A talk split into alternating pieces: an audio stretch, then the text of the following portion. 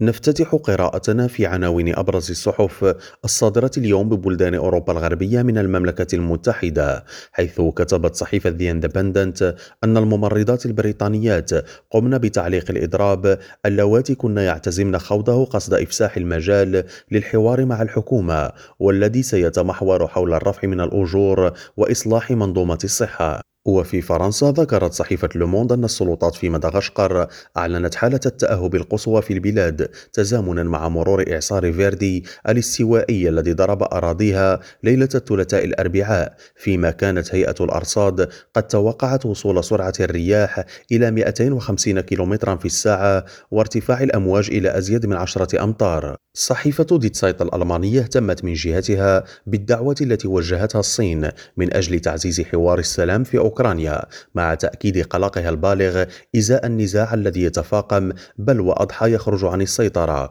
مشيرة إلى أن الحرب في أوكرانيا تشكل ملفا حساسا بالنسبة لبكين التي تقيم علاقات دبلوماسية واقتصادية قوية منذ سنوات عديدة مع موسكو. ونقرأ على يومية لوتون السويسرية أن إجمالي الناتج المحلي في روسيا. تراجع بنسبة 2.1% في العام 2022 ما يشير إلى مقاومة فاقت التوقعات في وجه العقوبات الغربية الشديدة المفروضة على موسكو عقب العملية العسكرية التي تنفذها في أوكرانيا.